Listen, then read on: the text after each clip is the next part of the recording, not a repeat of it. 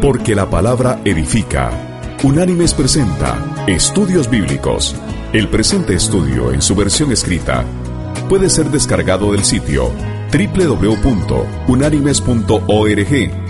A continuación, el estudio de hoy. El estudio de hoy se llama Cuerpo, Alma y Espíritu. Todas las religiones tienen alguna clase de respuesta a la pregunta ¿qué somos? En el presente estudio intentaremos darle una respuesta bíblica a esa pregunta. Partiremos desde la declaración paulina a los tesalonicenses en el Nuevo Testamento y navegaremos por toda la Biblia. Nosotros, de acuerdo a Pablo, somos seres tripartitas. Somos espíritu, alma y cuerpo. Y esto le dijo el apóstol a los tesalonicenses en la primera carta que les envió, en el capítulo 5, versículo 23. Y dice así, que el mismo Dios de paz os santifique por completo, y todo vuestro ser, espíritu, alma y cuerpo, sea guardado irreprochable para la venida de nuestro Señor Jesucristo. Fin de la cita. Para efectos de este estudio, vamos a iniciar analizando la perspectiva judía del tema. Para los judíos, somos en este mundo cuerpo y espíritu.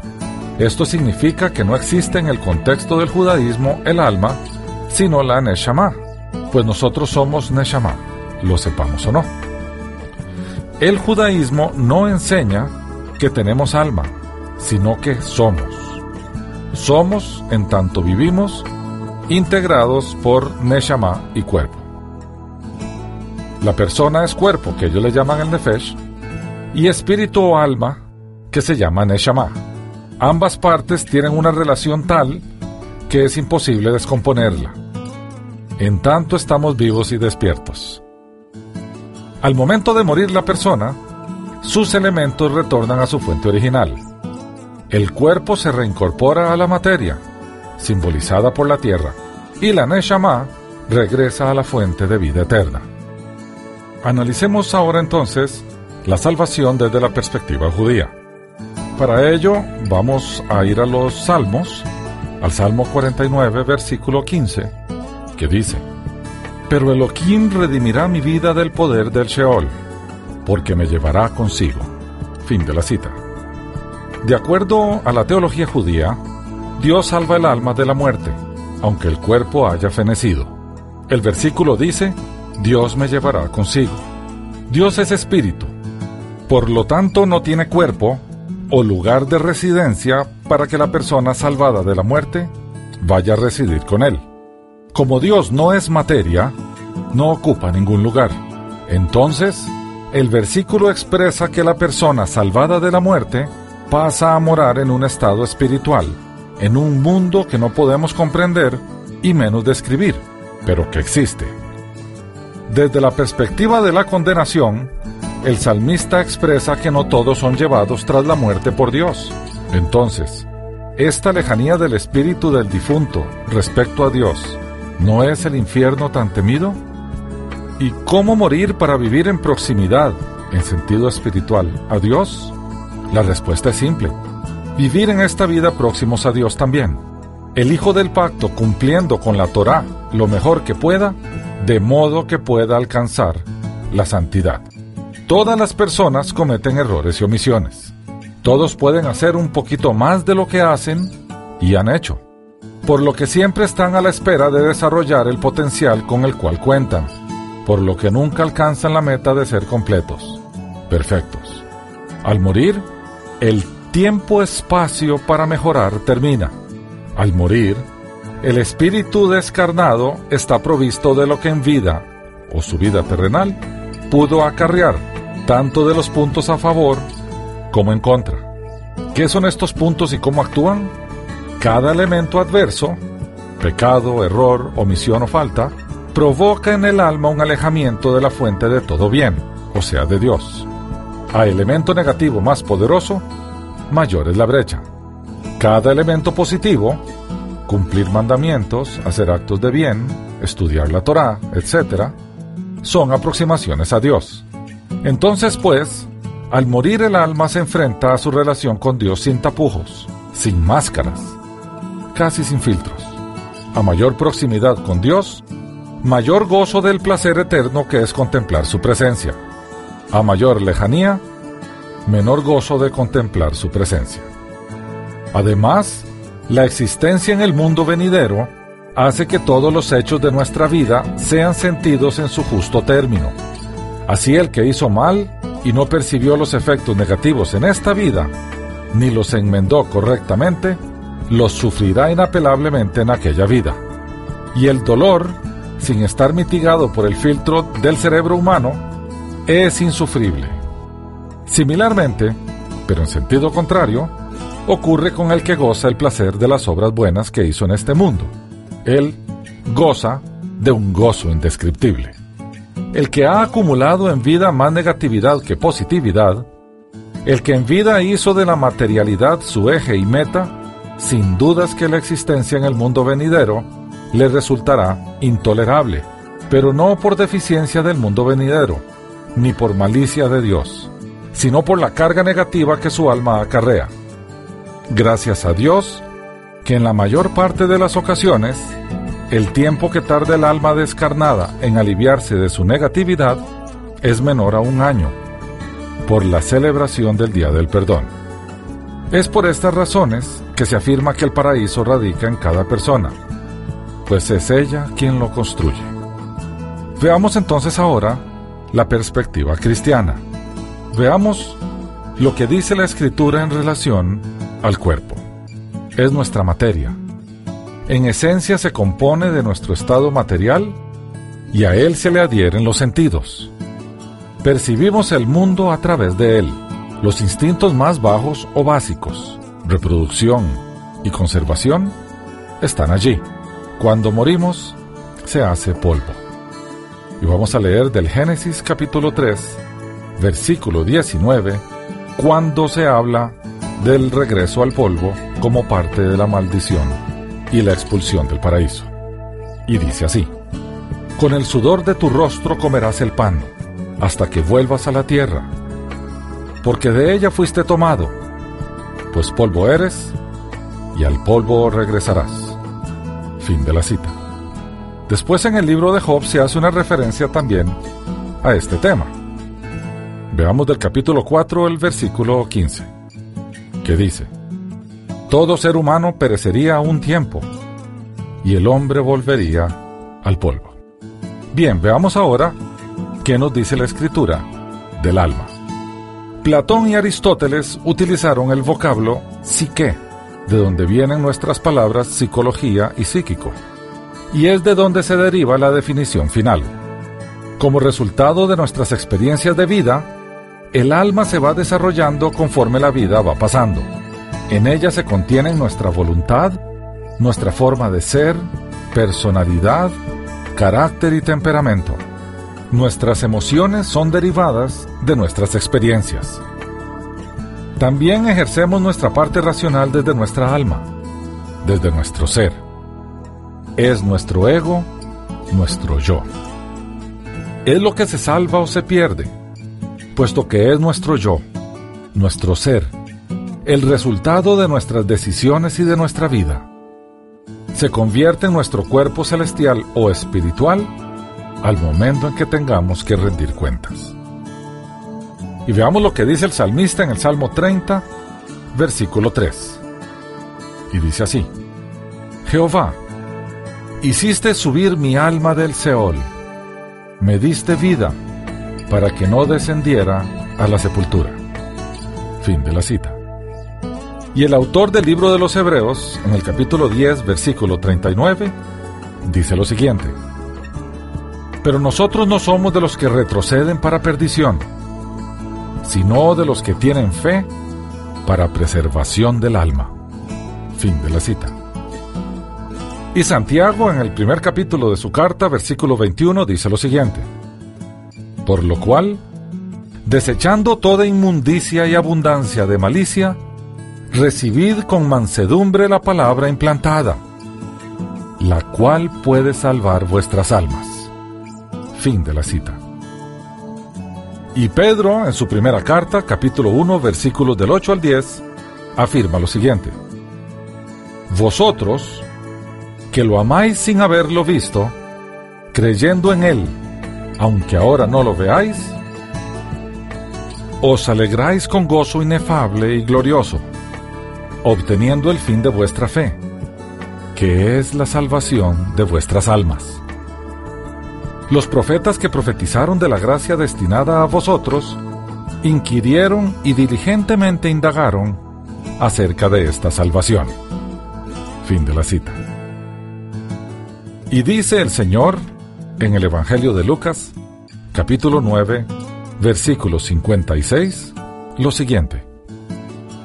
Porque el Hijo del Hombre no ha venido para perder las almas de los hombres, sino para salvarlas. Fin de la cita. Y Juan en el Apocalipsis también vio lo siguiente, que se detalla en el capítulo 6, versículo 9.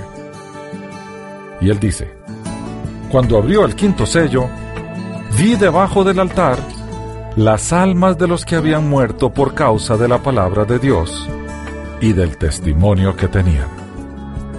Fin de la cita. Bien, veamos ahora el espíritu y lo podemos definir como el soplo de vida. La palabra viene del griego neuma y del hebreo neshama, que significa soplo, aire. De allí se derivan las palabras neumático, neumólogo, etc. Se dice que Dios sopló vida en nosotros. El Espíritu nos da la vida. Cuando morimos, ese soplo de vida se va solo queda nuestro cuerpo inerte, el cual es destruido. Y en el libro de Job, en el capítulo 33, en el versículo 4, dice lo siguiente, El Espíritu de Dios me hizo, y el soplo del Omnipotente me dio vida. Fin de la cita. Y en el libro de Ezequiel, capítulo 37, versículos del 9 al 10, dice el profeta, me dijo, profetiza al Espíritu Profetiza, hijo de hombre, y di al Espíritu que así ha dicho Jehová el Señor. Espíritu, ven de los cuatro vientos y sopla sobre estos muertos y vivirán. Profeticé como me había mandado, y entró espíritu en ellos, y vivieron, y se pusieron en pie. Fin de la cita. Y el libro de Eclesiastés, en el capítulo 8, versículo 8, dice lo siguiente. No hay hombre que tenga potestad sobre el aliento de vida, para poder conservarlo, ni potestad sobre el día de la muerte. Fin de la cita. Cuatro capítulos más adelante, en el capítulo 12, versículo 7, dice, Antes que el polvo vuelva a la tierra como era, y el espíritu vuelva a Dios que lo dio. Fin de la cita. A partir de este concepto del ser humano tripartita, podemos derivar otras enseñanzas que son relevantes e importantes para nuestro estudio. Veamos qué va a pasar con nosotros en la resurrección. En los días finales, ¿qué parte de nuestro cuerpo entonces va a resucitar? Bueno, volveremos a ser aquellas personas que fueron creadas a imagen y semejanza de Dios antes de la caída. Lo primero que va a ocurrir con nosotros es que seremos como Jesús. Nuestra aspiración de ser como el varón perfecto, Jesús, se va a realizar. Él se hizo hombre como los creyentes para que estos se pudieran hacer como Él después.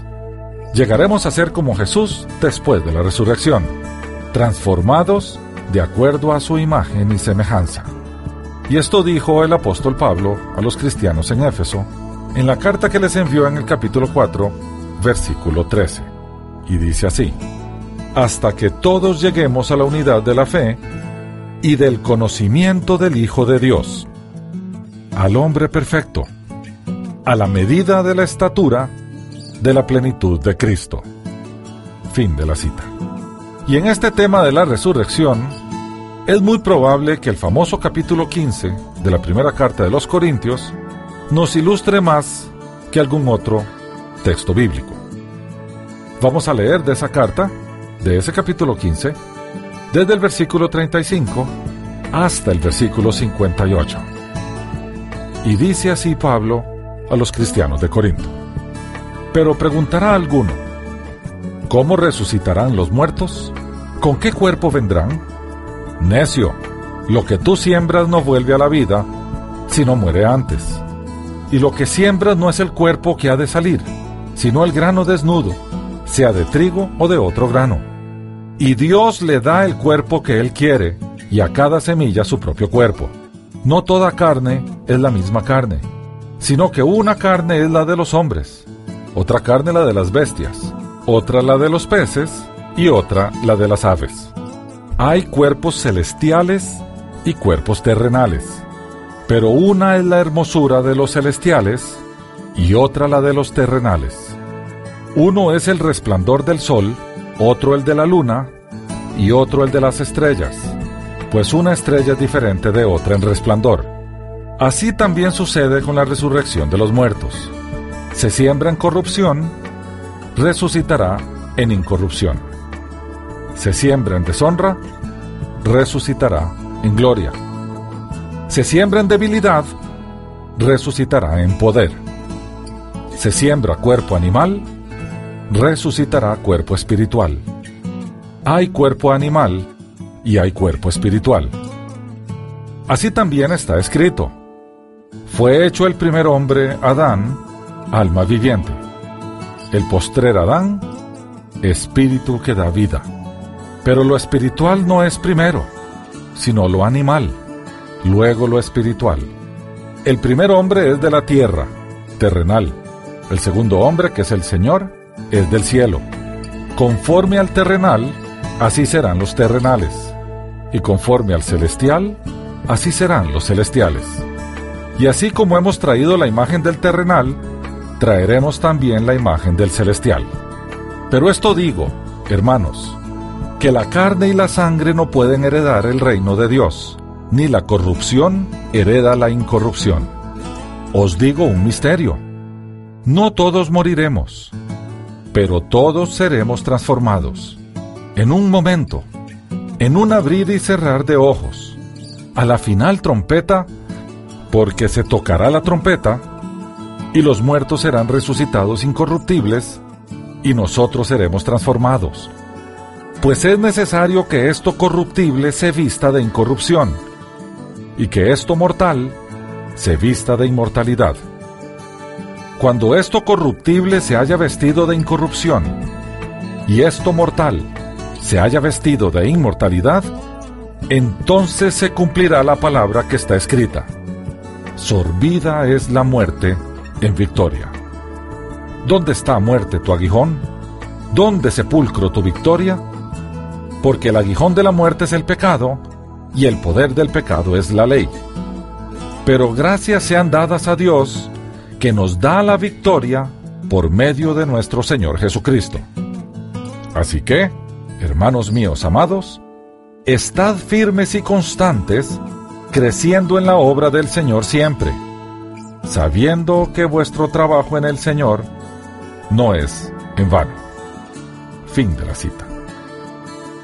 Y a los filipenses, en el capítulo 3, versículos 20 y 21 de la carta que Pablo les envía, les dice lo siguiente.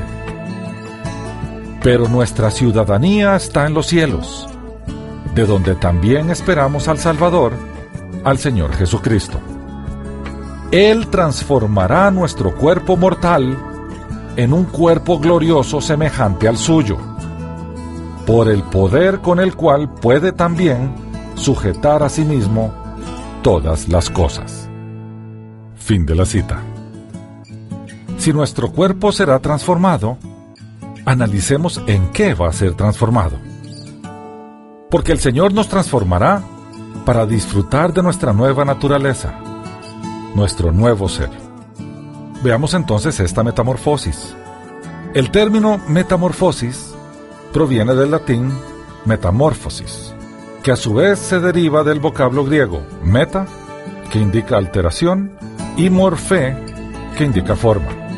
Es un proceso por el cual un objeto o entidad cambia de forma. El sentido más preciso de la palabra hace referencia a la transformación de algo en otra cosa. El proceso más conocido es el de la mariposa. Ella inicia su vida desde los huevecillos. Se hace larva o gusano y luego pasa a su capullo para finalmente convertirse en mariposa. El ser que se transformó nunca dejó de ser. Así como fue gusano, también se hizo mariposa. No son dos animalitos, es uno solo que se transformó. Así va a ser la metamorfosis del creyente. Nosotros también como creyentes pasamos por un proceso de metamorfosis que da inicio cuando pasamos de una vida a otra.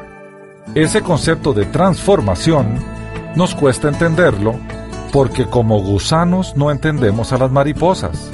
Sin embargo, la promesa del Eterno es esa, transformarnos en seres trascendentales, libres de toda atadura, siempre gozosos y llenos de su gracia. Por lo tanto, cuando un hermano en el Señor entra en el capullo, cantemos alabanzas, porque esa es una promesa divina que tiene cumplimiento. Veamos entonces lo que el apóstol Pablo le dijo a la iglesia en Tesalónica en la primera carta que le envió, capítulo 4, leamos los versículos 13 y 14, que dicen, Tampoco queremos, hermanos, que ignoréis acerca de los que duermen, para que no os entristezcáis como los otros que no tienen esperanza. Si creemos que Jesús murió y resucitó, así también traerá Dios con Jesús a los que durmieron en él. Fin de la cita. También nosotros, en nuestra nueva condición, reconoceremos y seremos reconocidos. Jesús fue reconocido por los apóstoles después que resucitó. De igual forma, reconoceremos en el reino a los profetas y a los patriarcas. En el Evangelio de Lucas, en el capítulo 13, versículos desde el 23 al 29, hay un diálogo que conviene analizar en relación a nuestra resurrección y al tema de si seremos reconocidos o no. Dice así este diálogo. Alguien preguntó, Señor, ¿son pocos los que se salvan? Él les dijo, Esforzaos a entrar por la puerta angosta, porque os digo que muchos intentarán entrar y no podrán. Después que el padre de familia se haya levantado y cerrado la puerta, y estando fuera empecéis a llamar a la puerta diciendo, Señor, Señor, ábrenos. Él respondiendo os dirá, No sé de dónde sois. Entonces comenzaréis a decir, Delante de ti hemos comido y bebido, y en nuestras plazas enseñaste. Pero os dirá, Os digo que no sé de dónde sois. Apartaos de mí todos vosotros, hacedores de maldad. Allí será llanto y el crujir de dientes. Cuando veáis a Abraham a Isaac, a Jacob y a todos los profetas en el reino de Dios, y vosotros estéis excluidos. Vendrán gentes del oriente y del occidente, del norte y del sur, y se sentarán a la mesa en el reino de Dios. Fin de la cita. Claramente vemos que cuando estemos allá reconoceremos a los profetas, sin duda alguna reconoceremos a los apóstoles, y por supuesto que reconoceremos a nuestro Señor. Pero ¿cómo será el cuerpo? ¿Cómo será nuestro cuerpo? Hay en las escrituras una indicación de cómo será ese cuerpo. En el Evangelio de Lucas, el Señor les dice a sus discípulos que algunos de ellos pronto verían el reino de Dios y luego se lleva a algunos al monte y se transfigura. Y con él se presentan Moisés y Elías. Este pasaje es clave para comprender el reino venidero y nuestra ciudadanía allí. Veamos por qué. Bueno, primero, Moisés había muerto. Y la muerte de Moisés está descrita en el libro de Deuteronomio, capítulo 34, versículos del 1 al 7, que pasamos a leer. Y dice así, Subió Moisés de los campos de Moab al monte Nebo, a la cumbre de Pisga, que está enfrente de Jericó, y le mostró Jehová toda la tierra de Galaad, hasta Dan, todo Neftalí, la tierra de Efraín y de Manasés, toda la tierra de Judá, hasta el mar occidental, el Negev, el valle y la llanura de Jericó, ciudad de las palmeras, hasta Zoar. Y le dijo Jehová, Esta es la tierra que prometí a Abraham, a Isaac y a Jacob, diciendo, A tu descendencia la daré. Te he permitido verla con tus ojos, pero no pasarás allá. Allí murió Moisés, siervo de Jehová, en la tierra de Moab, conforme al dicho de Jehová. Y lo enterró en el valle, en la tierra de Moab, enfrente de Betpeor, y ninguno conoce el lugar de su sepultura hasta hoy. Tenía Moisés 120 años de edad cuando murió. Sus ojos nunca se oscurecieron, ni perdió su vigor. Fin de la cita. Bien, sabiendo que Moisés murió, veamos entonces al otro personaje que estaba en el monte cuando el Señor se transfiguró. Elías. Elías, de acuerdo a las escrituras, había sido arrebatado. Así es narrado en el segundo libro de Reyes, capítulo 2, versículos del 9 al 12. Que leemos.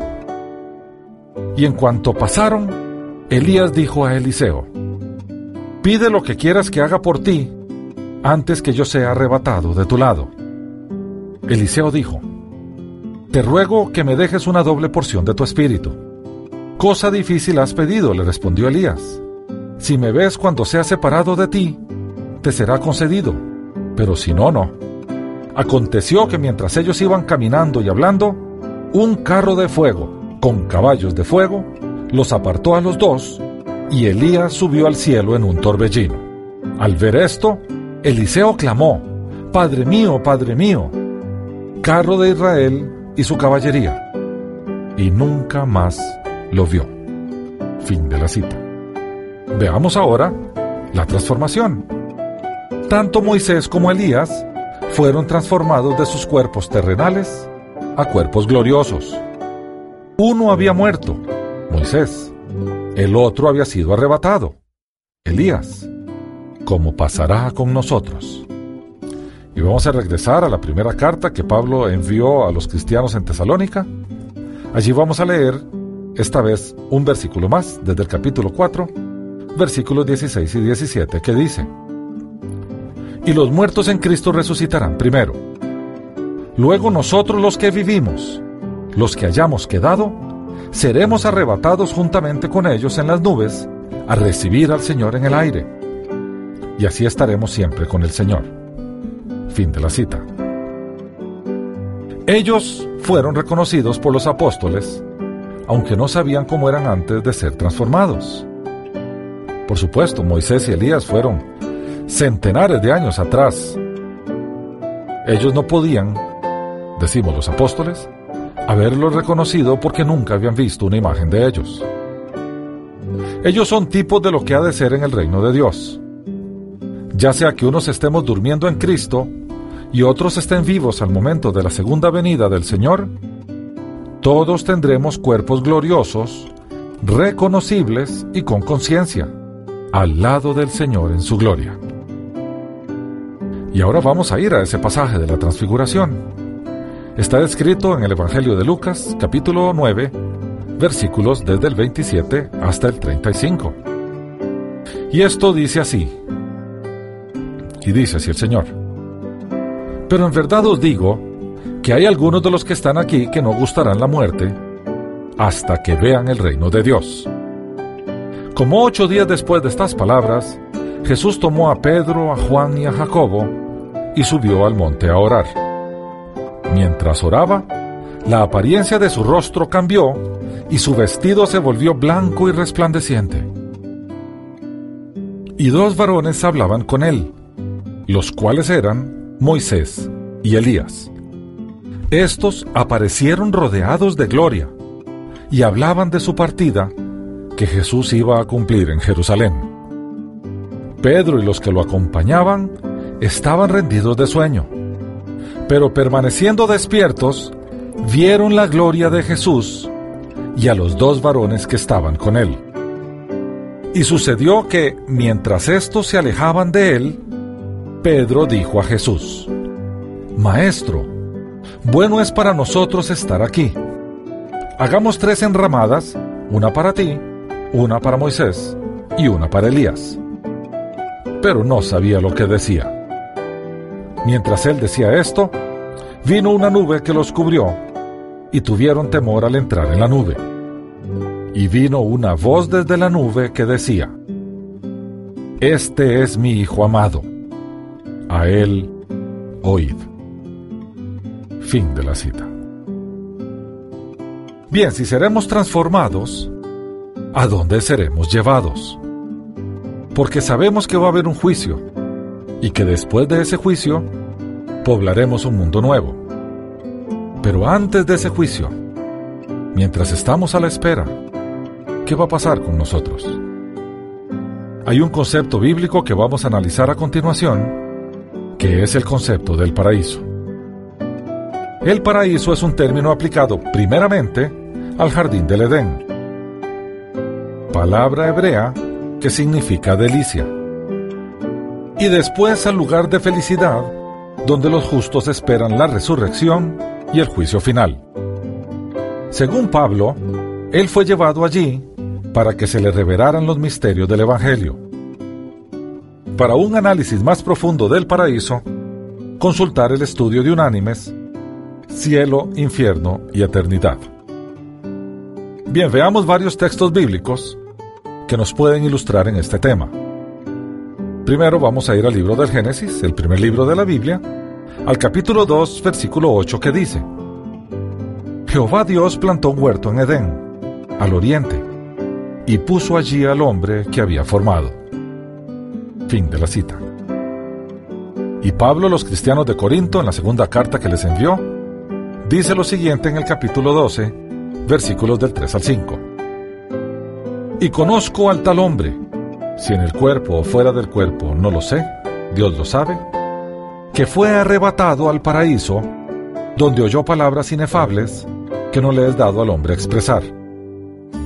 De tal hombre me gloriaré, pero de mí mismo en nada me gloriaré, sino en mis debilidades. Fin de la cita. Y al ladrón que fue crucificado al lado del Señor, le ocurrió algo interesantísimo. Ese se fue directo al paraíso. Y así lo narró Lucas en el capítulo 23, versículos 42 y 43. Y dice así. Y dijo a Jesús, acuérdate de mí cuando vengas en tu reino. Entonces Jesús le dijo, de cierto te digo, que hoy estarás conmigo en el paraíso. Fin de la cita. Por lo tanto, si ese es el destino de los creyentes, debemos tener alegría cuando partimos. Los creyentes debemos alegrarnos cuando uno de los nuestros inicia su cambio de vida hacia el nuevo destino. Entendemos que no morimos, sino que, para los que quedan, dormimos. Para los que quedan vivos, dormimos en el Señor. Placenteramente desde la perspectiva del mundo material, estamos a la espera de la segunda venida del Señor, donde transformará todas las cosas. Y de nuevo vamos a ir a la carta que envía Pablo a los cristianos en Tesalónica y vamos a leer del capítulo 4 los versículos 14 al 16, que dice así. Si creemos que Jesús murió y resucitó, Así también traerá Dios con Jesús a los que durmieron en él. Por lo cual os decimos esto en palabra del Señor, que nosotros que vivimos, que habremos quedado hasta la venida del Señor, no precederemos a los que durmieron. El Señor mismo, con voz de mando, con voz de arcángel y con trompeta de Dios, descenderá del cielo. Entonces, los muertos en Cristo resucitarán primero. Fin de la cita. Desde la perspectiva divina, o sea, para el Señor, nos vamos con Él. Los que quedaron no se darán cuenta, pero para el Señor, nos vamos con Él vivos y transformados como Moisés y Elías. Y dice así Pablo en la segunda carta enviada a los Corintios, en el capítulo 5 los versículos del 5 al 8. Así que vivimos confiados siempre, y sabiendo que entre tanto que estamos en el cuerpo, estamos ausentes del Señor, porque por fe andamos, no por vista. Pero estamos confiados y más aún queremos estar ausentes del cuerpo y presentes al Señor. Fin de la cita. Y en la carta que envió Pablo a los filipenses, en el capítulo 1, desde el versículo 20 al 24, él les dice, Como siempre, ahora también será magnificado Cristo en mi cuerpo, tanto si vivo como si muero, porque para mí el vivir es Cristo y el morir ganancia. Pero si el vivir en la carne resulta para mí en beneficio de la obra, no sé entonces qué escoger. De ambas cosas estoy puesto en estrecho. Teniendo deseo de partir y estar con Cristo, lo cual es muchísimo mejor, pero quedar en la carne es más necesario por causa de vosotros. Fin de la cita. Y el Señor, en el Evangelio de Lucas capítulo 20, versículos 37 y 38, afirma lo siguiente. Pero en cuanto a que los muertos han de resucitar, Aún Moisés lo enseñó en el pasaje de la zarza, cuando llama al Señor Dios de Abraham, Dios de Isaac y Dios de Jacob. Porque Dios no es Dios de muertos, sino de vivos, pues para Él todos viven. Fin de la cita. En conclusión, cuando nacimos de nuevo, esto es, cuando el Espíritu de vida tocó nuestro espíritu el día que entregamos nuestra vida al Señor, la muerte huyó, lo que significa que ya nunca moriremos. Cuando llegue el momento de partir, nuestra vida será transformada y nuestra realidad será otra. Estaremos con nuestro Señor para siempre. Esa es su promesa. Y su promesa quedó consignada en el Evangelio de Juan, capítulo 11, versículo 25, donde el Señor nos dice, Yo soy la resurrección y la vida. El que cree en mí, aunque esté muerto, vivirá. Y todo aquel que vive y cree en mí, no morirá eternamente. Fin de la cita. Hasta aquí el estudio de hoy. Las citas de las Escrituras son tomadas de la Biblia Reina Valera, revisión 1995. Unánimes presentó Estudios Bíblicos, porque lámpara a mis pies es tu palabra y lumbrera en mi camino. Que Dios te bendiga.